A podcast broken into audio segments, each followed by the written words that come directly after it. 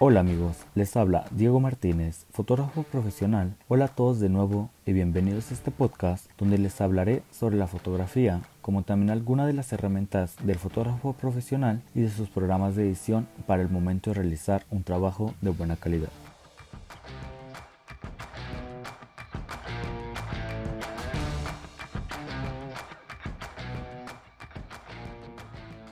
Sin más, si damos un paseo por historia de la fotografía desde sus inicios hasta el día de hoy, encontraremos una gran huella en la humanidad, pues la fotografía no solo captura e imprime recuerdos, sino que representa un valor histórico que ha permitido dejar evidencia del paso del tiempo y de sus hechos más relevantes.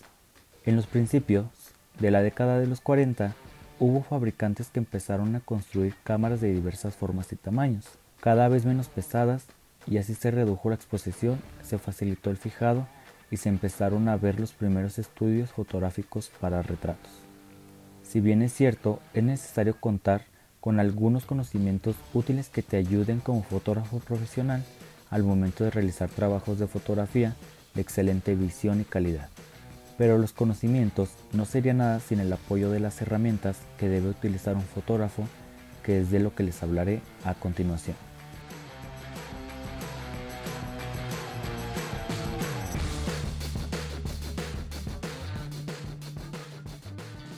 En nuestro caso, lo más recomendable es usar la luz de día, pues también se podría usar la luz artificial, como el intentar evitar la luz de sol directa y aprovechando una zona de sombra si estás al aire libre para difuminarla con una cortina blanca, por ejemplo, si estás en interior.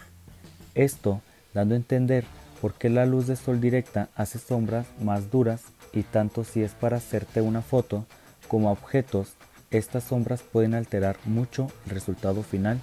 Si optas por un tipo de luz, difumínala y así no habrá sombras demasiado duras y el protagonista de la foto saldrá en su máximo esplendor. La composición.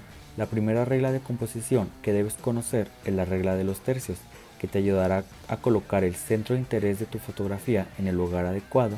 Para ello, Tienes que dividir tu imagen en tres tercios y colocar el centro de interés en las líneas o en los cruces entre las líneas.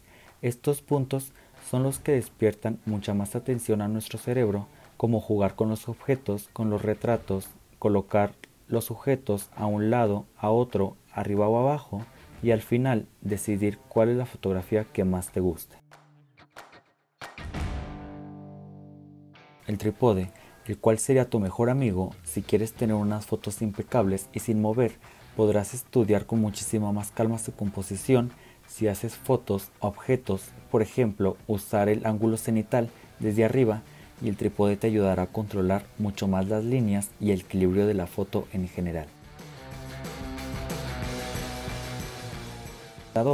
Se convierte necesaria en esta herramienta y así este te permitirá tener las fotos sin movimientos raros, bien enfocados y detallados al momento de colocar tu cámara en el trípode al elegir el tiempo del disparador como el encuadre. Se utiliza para que la foto tenga la luz un poco más uniforme.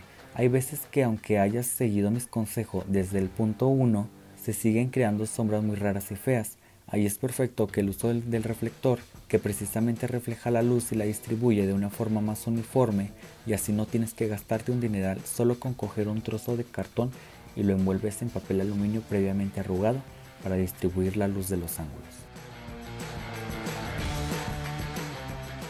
En retoque no hay foto. Hay gente que piensa que retocar una foto es como unos labios llenos de silicona, cero natural, pero desde mi punto de vista el retoque de una foto es más bien como un pintalabios rojo. Resalta la belleza que ya tienes. Si no lo pones no pasa nada, pero si lo pones deslumbras. Pues con el retoque lo mismo. Podrías no retocar una foto que sí está bien encuadrada, con buena luz y buena composición, pero te aseguro que realzas el brillo y el contraste, corriges las líneas y un poco más, tu foto brillará de verdad.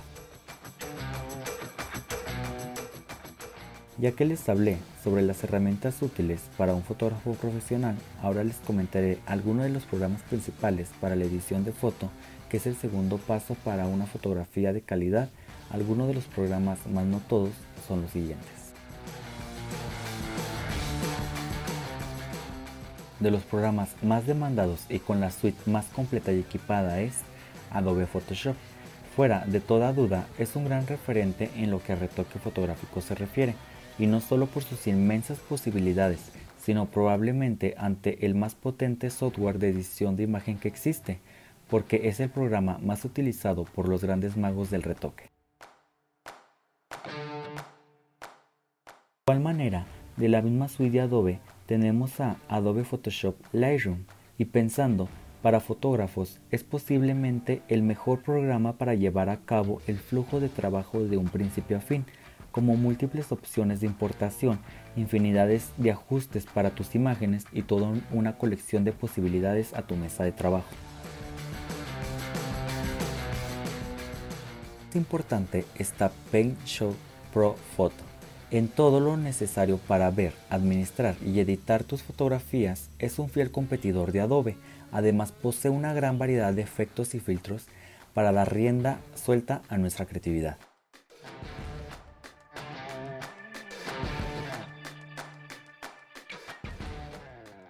Si llegas hasta aquí, espero que te haya sido útil.